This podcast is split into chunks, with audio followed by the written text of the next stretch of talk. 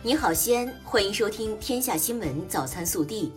各位早上好，我是今日主播宜佳。今天是二零二零年八月二十日，星期四。首先来看今日要闻。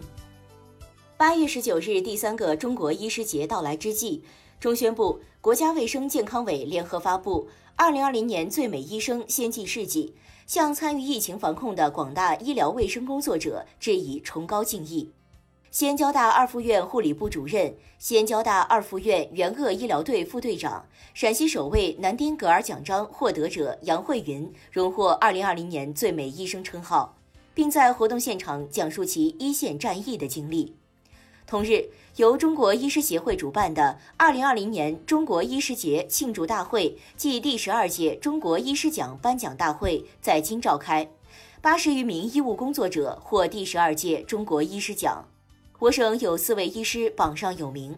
他们是西安市胸科医院结核病和病症科主任毛晓辉，空军军医大学唐都医院麻醉科副主任姚立农，空军军医大学西京医院重症医学科主任张西京，和陕西省人民医院党委副书记、主任医师易志。本地新闻，八月十九日下午。在全省脱贫攻坚对标补短工作部署视频会后，我市立即召开工作部署视频会，贯彻落实全省会议精神，聚焦工作短板弱项，安排具体整改任务。省委常委、市委书记王浩出席并讲话，市长李明远主持。八月十九日上午。省委常委、市委书记王浩实地督导检查地铁六、五、九号线和北辰大道与凤城五路立交、太华路与北三环立交等十四运配套道路建设工作。十八日，关中区域再度迎来空气质量全域优级，西安也顺利拿到今年空气质量的首个五连优。日前。陕西省教育厅发出关于公布义务教育教师平均工资收入水平不低于当地公务员平均工资收入水平举报电话邮箱的公告。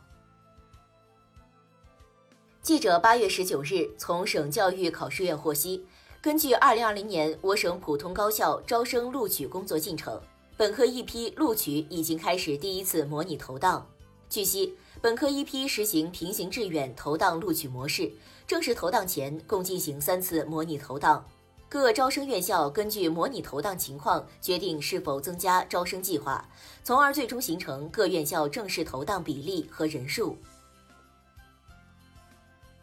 记者八月十九日从陕西省教育厅获悉，针对普通高等教育二零二零年秋季学期教学工作，省教育厅要求。对于因疫情防控不能按时报到返校的学生，学校要做好预案，有针对性的持续做好线上教学工作，保证学生学习进度。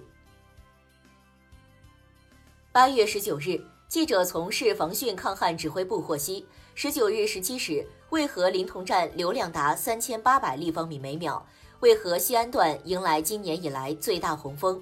目前。我市盐渭各区县、开发区仍维持渭河三级应急响应，全市水库运行正常，河道水势平稳，各项防汛工作正在有序开展。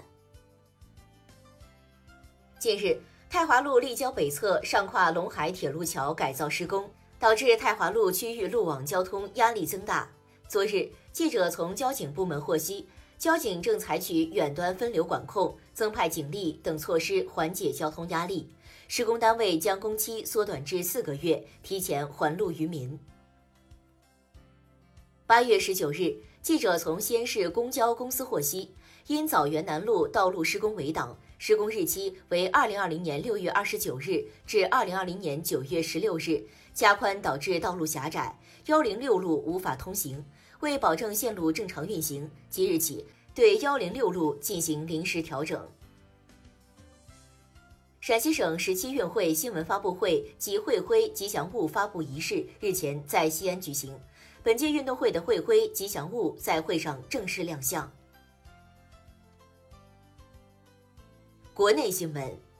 十九日，国家卫健委办公厅、国家中医药管理局办公室印发《新型冠状病毒肺炎诊疗方案（试行第八版）》，对传染源和传播途径进一步完善，增加在潜伏期既有传染性，发病后五天内传染性较强，接触新冠病毒感染物也可造成感染。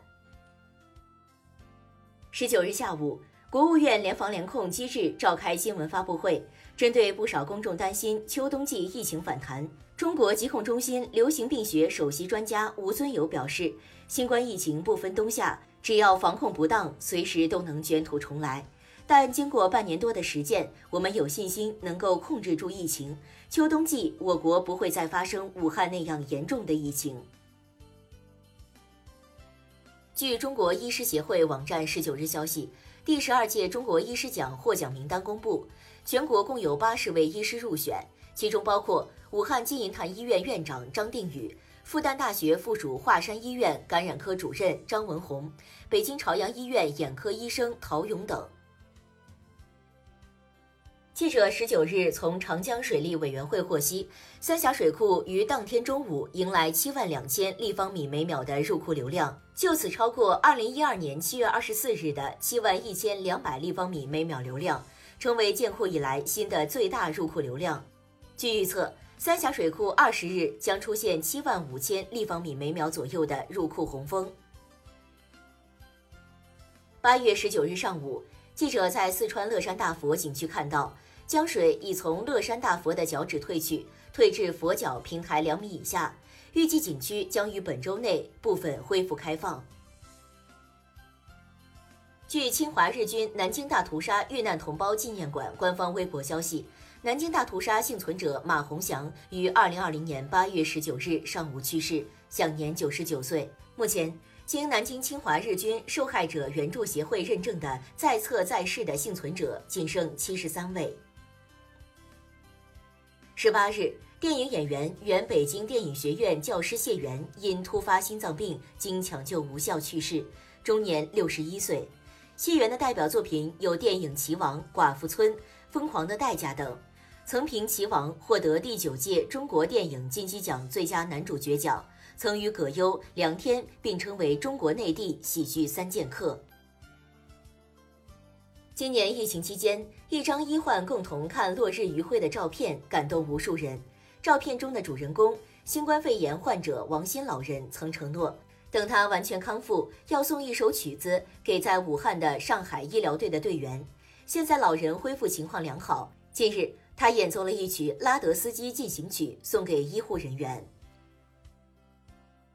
八月十九日，网传广东镇江雷州一高考生伪造清华大学录取通知书，哄骗父亲，事件刷屏网络。同日，记者从镇江市教育局获悉，该事件属实，该名高考生真实考取成绩为二百三十五分。记者从当地村民获悉，目前村中庆祝活动已停止，庆祝的横幅也已撤下。八月十八日。德云社相声演员张少伟发布一条微博，友情提示：今天杀了女朋友的话，七夕正好是头七。这条微博发出后，引起了很多网友的不适。随着争议声渐多，张少伟将该条微博删除，并发文道歉，称玩笑开大了，本是朋友圈的一个段子，没想到给大家带来不适，会知错就改。以上就是今天早新闻的全部内容。更多精彩内容，请持续锁定我们的官方微信。明天不见不散。